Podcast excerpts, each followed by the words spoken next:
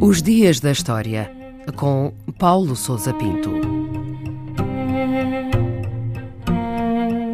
28 de setembro do ano 1066.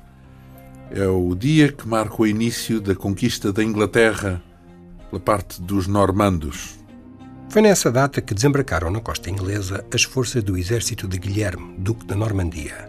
A armada que o transportou partiu do estuário do Somme e atravessou o Canal da Mancha até chegar à região de Pevensey, numa travessia de pouco mais de 100 km. As dimensões tanto da frota como do exército invasor são incertas e estão sujeitas a grande especulação, uma vez que as fontes históricas fornecem números claramente exagerados, na ordem dos 700 navios e 150 mil homens. Os cálculos modernos são bem mais modestos, apontando para cerca de 10 mil soldados entre cavalaria e infantaria.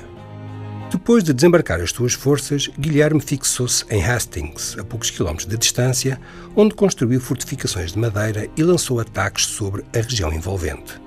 Guilherme sabia que o seu adversário, o rei Haroldo, se encontrava no norte da Inglaterra e esperava, portanto, que o cansaço provocado por uma marcha apressada para o sul jogasse a seu favor no confronto que inevitavelmente iria ter lugar.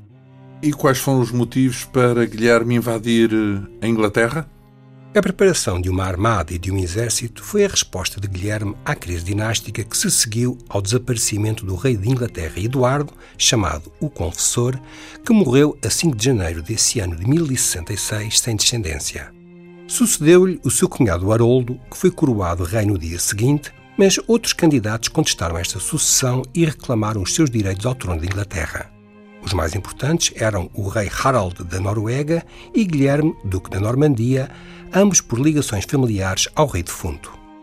O novo rei Haroldo foi confrontado com um desembarque de um exército do rei norueguês no norte da Inglaterra que conseguiu combater e derrotar no campo de batalha.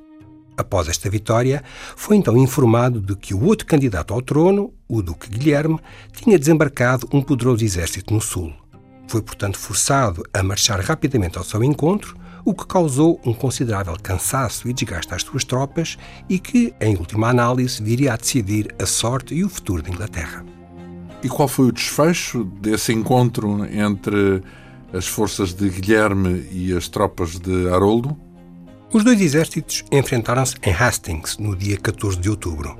Aparentemente, Haroldo conseguiu vantagem nos embates iniciais mas a sua morte no campo de batalha e o impacto da carga da cavalaria normanda sobre a infantaria anglo-saxónica acabou por decidir o desfecho do confronto. A vitória de Guilherme permitiu-lhe uma clara vantagem na luta pelo trono inglês, mas a resistência de boa parte da nobreza anglo-saxónica obrigou a diversas campanhas militares para obter a sua submissão. Finalmente, no dia de Natal de 1066, Guilherme foi coroado rei de Inglaterra. Teve, contudo, que enfrentar sucessivas revoltas, nomeadamente no norte da Inglaterra, que se estenderam após a sua morte em 1087. A conquista de Inglaterra por Guilherme teve efeitos profundos na sociedade, política e cultura inglesas, criando laços permanentes entre a França e a Inglaterra que vieram a ter um enorme impacto nos séculos seguintes, nomeadamente no decorrer do longo conflito conhecido como a Guerra dos Cem Anos.